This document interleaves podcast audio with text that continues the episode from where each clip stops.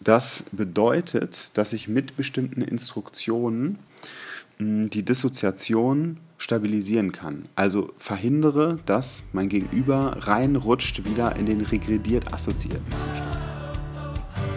Hallo und herzlich willkommen zum Podcast NLP für Fortgeschrittene.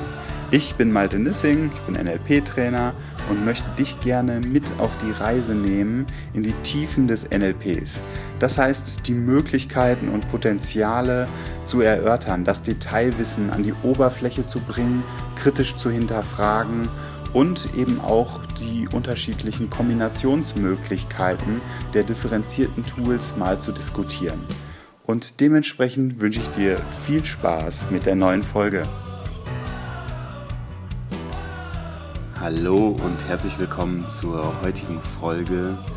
Heute geht es um das Reimprinting nach Robert Dills. Und ja, ich habe mich gefragt, jetzt gerade habe ich das, das Tool im Master geteacht, beigebracht mit der Gruppe und es war unfassbar tief. Hm, habe dafür einen ganzen Tag mir Zeit genommen mit der Gruppe, um das ganz dezidiert durchzuarbeiten natürlich auch mit Übungsphasen und gleichzeitig frage ich mich, wie soll ich das Ganze in eine 20 Minuten Podcast-Folge packen? Auch mit dem Hinblick auf, ich habe mal eine Reihe in den Online-Seminaren die wir anbieten, zum Reimprinting gemacht und habe das Reimprinting in neun Sessions geteacht, aufgebaut äh, mit den Basics angefangen, was beinhaltet das Reimprinting alles, um dann immer wieder in das Komplexere oder in die, in die Komplexität dann zu gehen. Also vom Einfachen zum Komplexen. Und ich will dennoch einmal ganz kurz skizzieren, was ich dort alles geteacht habe, welche Punkte im Reimprinting eine Rolle spielen, auf die ich zum Teil näher eingehen werde hier, zum Teil allerdings es auch als etwas voraussetze, was allein dadurch, dass es genannt wird, eben als Perspektive im Reimprinting, also in der Arbeit dann selbst auch erkennbar wird.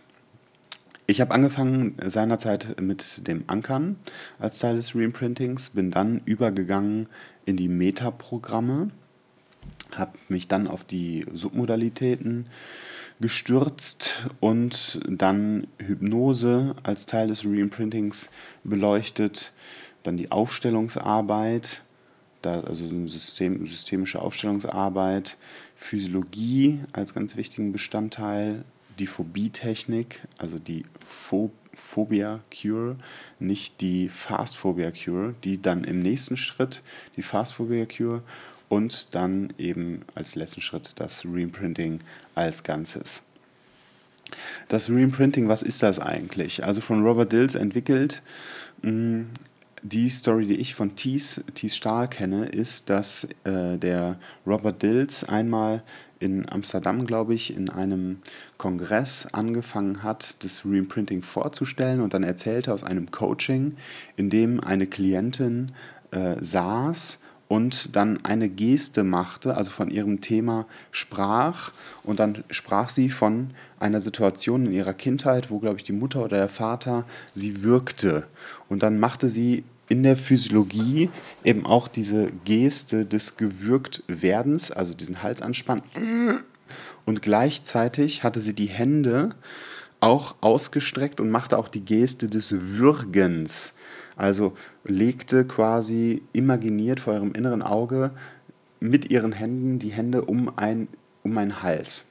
Und dann ist Robert Dills aufgefallen, ah, in den Händen ist die Täterenergie inkorporiert. Das heißt, in der, in der Situation haben wir uns, das ist das Verhalten des Täters quasi adaptiert worden von der Klientin. Und dann hat er darüber nachgedacht und hat gesagt, ja klar, wir lernen in bestimmten Situationen nicht nur von der Erfahrung, die wir gemacht haben, sondern auch, also beispielsweise der Schmerz oder der Druck dann am Hals, sondern wir lernen auch über das Verhalten der Person, die in den Situationen eben involviert sind. Und diese Person als Ganze, also wenn wir eine vergangene Situation beleuchten, dann haben alle Personen, die anwesend sind, anwesend sind, ein Impact auf den Imprint, der in dieser Situation entsteht. Imprint, Eindruck, also ein Eindruck auf der Timeline hinterlässt. Was bedeutet das, wenn so ein Eindruck auf der Timeline entsteht? Na, wenn ich eine bestimmte Erfahrung mache, dann lernt mein Unterbewusstsein, mein ganzes System und wenn ich jetzt mal von der Teilearbeit ausgehe, ein Anteil mh, hm, will dann das, wenn es in irgendeiner Art und Weise negative Konsequenzen hatte oder schlimm für uns war, dieses, dieses, hm, diese Konsequenz um jeden Preis wieder verhindern. Das heißt, wenn wir auch nur in ähnliche Situationen kommen, dann kann es sein, dass sich ein Anteil meldet in uns und sagt, Moment, äh, wir, es gibt irgendwelche Überschneidungen und dann kommt es häufig vor, dass wir ein Verhalten haben, zeigen, was wir im Bewusstsein eigentlich gar nicht wollen. Also beispielsweise wir in einer Situation sind, in der wir gerne flexibel und frei reden wollen würden und dennoch zieht sich in uns irgendwas zusammen und unser Körper macht nicht mit. Das wäre genauso ein Gefühl, was in irgendeinem Kontext in der Vergangenheit irgendwann mal gelernt wurde, also auf ein Imprint-Ereignis zurückzuführen ist. Und genau mit diesen Imprints arbeitet oder wird gearbeitet mit diesem Modell des Reimprintings. Steckt also auch drin, dass wir diesen Eindruck äh, ja neu sortieren, sag ich mal, also neu mit Ressourcen ausstatten, sodass sich der Eindruck verändert und auf der Basis dieses Eindrucks die gesamte Palette an Ereignissen, die darauf folgte, die in direktem Zusammenhang mit, dieser, mit diesem Imprint stand. Also wirkt sich das auf die komplette eigene Timeline aus bis in die Gegenwart. Und da fällt mir, wenn ich jetzt gerade davon rede, auch auf, wie viel, wie viele Elemente des Reimprintings ich in dieser neuen, neunschrittigen Reihe gar nicht vorgestellt habe. Also beispielsweise eben die Timeline-Arbeit oder auch die Anteile, die Arbeit mit unterschiedlichen Anteilen. Ja? Also ein hochkomplexes Format, was unfassbar wirksam ist.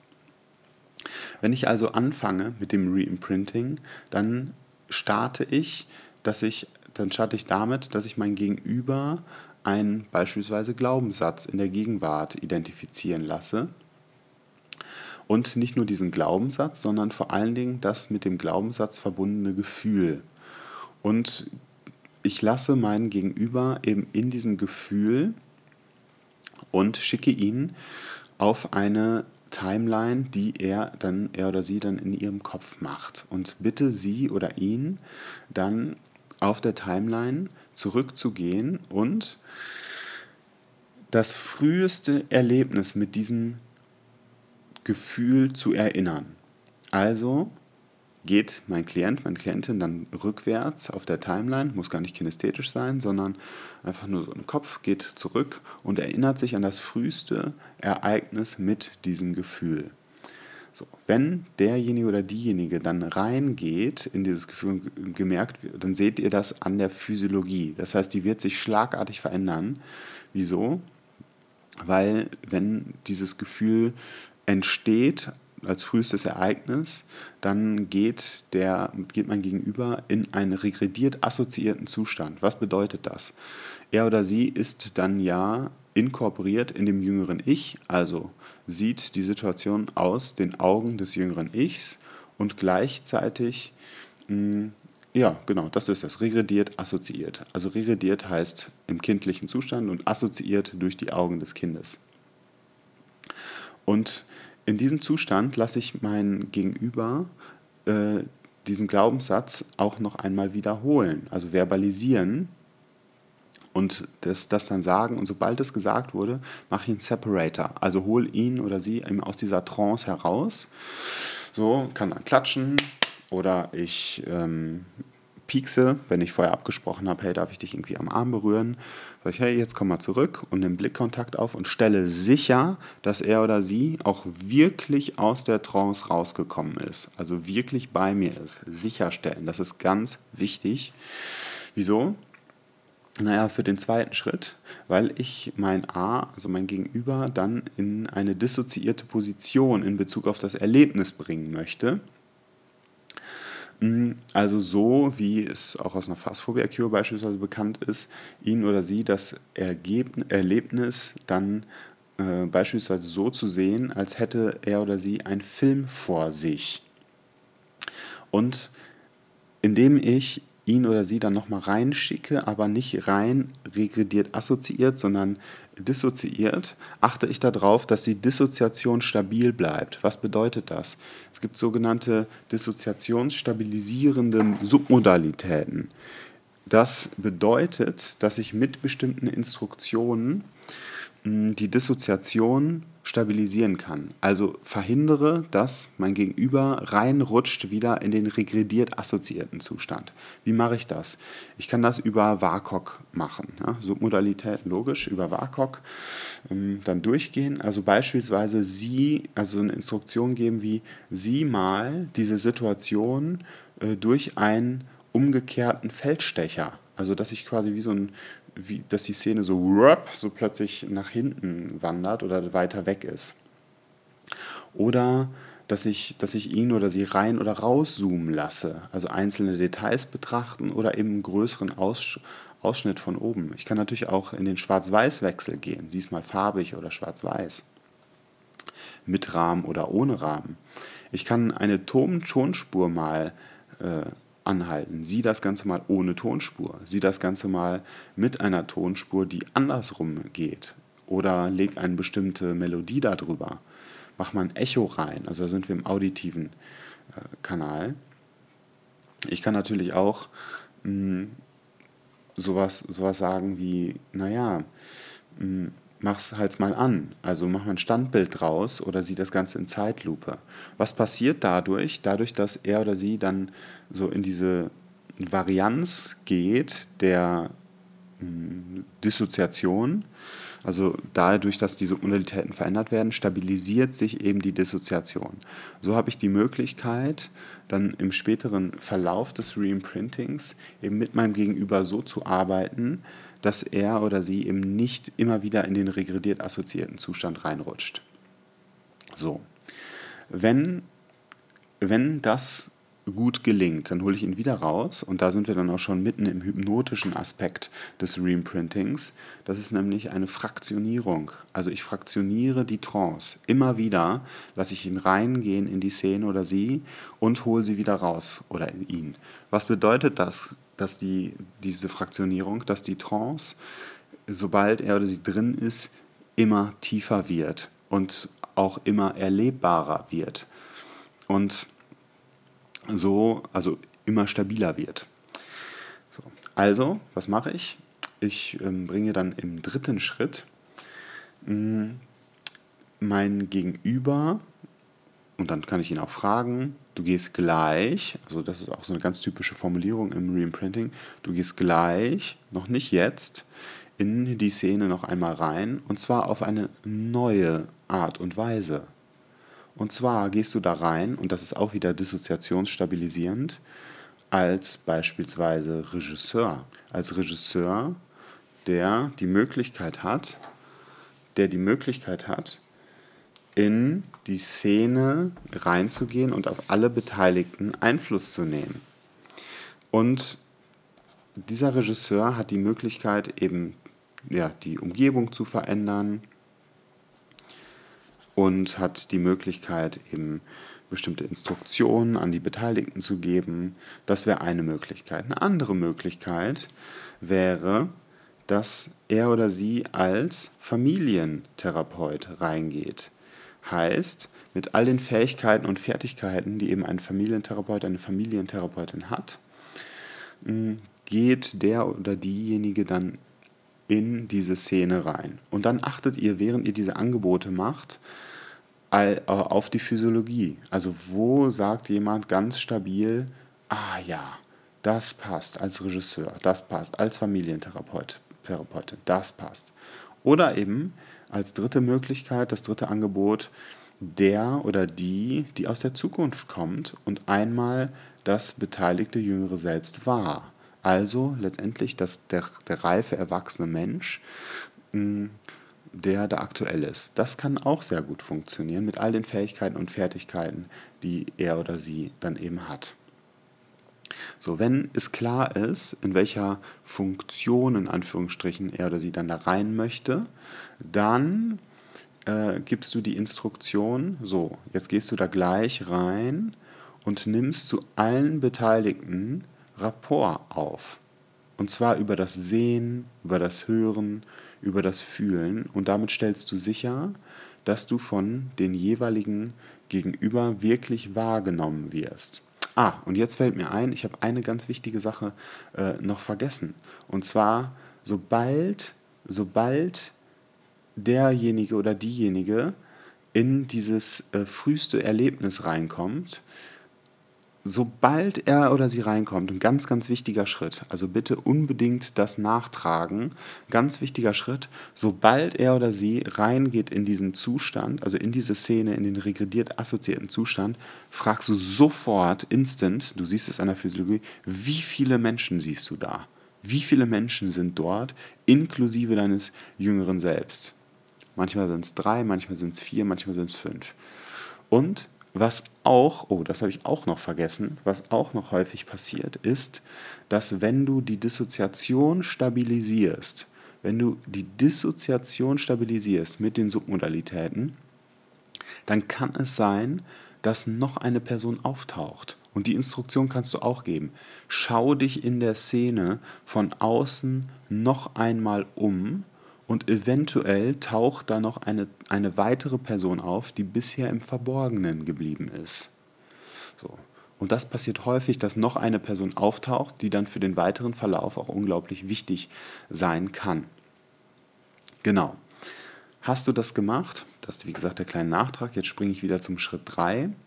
Schickst du denjenigen oder diejenige eben als Regisseur, Familientherapeut oder aus der Zukunft kommende Ich in die Szene und lässt Rapport aufnehmen. Und ich merke, das wird der letzte Step sein, den ich diese, in dieser Folge äh, präsentiere. Die Schritte 4 bis 6 kommen dann in der nächsten Folge. Was bedeutet das, Rapport aufzunehmen mit allen Sinnen? Naja, wir, gehen, wir lassen ihn oder sie in die Szene rein und fragen ja, zu wem gehst du als erstes in der Szene, als Regisseur, als Familientherapeut oder aus der Zukunft kommenden Person. Und dann wird er oder sie mir sagen, ja, ich gehe zu Person X, okay, dann geh mal hin und benutze all deine Fähigkeiten und Fertigkeiten, Rapport aufzunehmen zu dem Gegenüber. Also lass dein Gegenüber über deine Stimme wissen, sowas wie Hallo, ich bin da und da auch vielleicht in der Tonalität ändern, je nachdem, wer da vor dir steht. Ich lass gerne, ich frage auch gerne, äh, ob, ob diejenigen im Du sind oder sich siezen. Und das ist auch ganz interessant, weil dann solche, über solche Details so, sowas, hin, sowas hinterfragt wird und der Rapport dann entsteht. Mm, aber auch visualisieren, also auf sich aufmerksam machen, winken, drumherum tanzen, sodass derjenige ganz klar weiß, ah ja, äh, ich werde wirklich wahrgenommen. Also auch Kontakt aufbauen, auf die, an die Schulter fassen lassen oder pieksen oder äh, Riechsalz ist auch eine Möglichkeit, dem, demjenigen so imaginiert natürlich unter die Nase zu halten oder ja, denjenigen schmecken lassen, vielleicht nicht unbedingt. Ähm, aber durch WAKOK und da auch ruhig kreativ Rapport aufbauen mm, und das dann mit allen beteiligten Personen. Also lass denjenigen, den Klienten, den Coachie dann wirklich von Person zu Person wandern und gehen, sodass sichergestellt ist, dass zu allen beteiligten Personen Rapport da ist und die, die dissoziierte Position des Regisseurs, Familientherapeut oder aus der Zukunft kommenden Ichs von allen akzeptiert wird. Und zwar noch mit einem kleinen Bonus, den ich sehr schön finde, dass wenn, wenn derjenige oder diejenige wahrgenommen wurde oder wird, dann ihn oder sie wissen zu lassen, ja, ich bin hier, um die Situation für alle Beteiligten, für alle Beteiligten besser und erträglicher zu machen. Das eben so, dass diese positive Absicht des äh, Regisseurs in Anführungsstrichen oder des Familientherapeuten da ist und auch äh, anerkannt wird von allen Beteiligten. Manchmal ist es so, dass sich einige Personen da, dagegen wäre, wehren erstmal. Und dann kannst du die Frage stellen, naja, was brauchst du, damit du dich auf diesen Prozess einlä einlässt? Und so ist ja auch schon der, der Rapport hergestellt, wenn da in irgendeiner Art und Weise dann eine Kommunikation stattfindet. Alles natürlich in einer Trance und mit dem Auftrag des, des Coaches, den Coachee, den Klienten, sehr, sehr intensiv in seiner oder ihrer Physiologie zu beobachten. Und ist der Rapport hergestellt, holst du ihn oder sie wieder raus und sagst, ja, gleich gehst du nochmal rein und wirst dann etwas tun, was ich dann in der nächsten Woche vorstelle. Jetzt sind die 20 Minuten um und erstmal genug Input zum Reprinting nächste Woche. Dann mehr. Mach's gut, bye bye und bis zum nächsten Mal.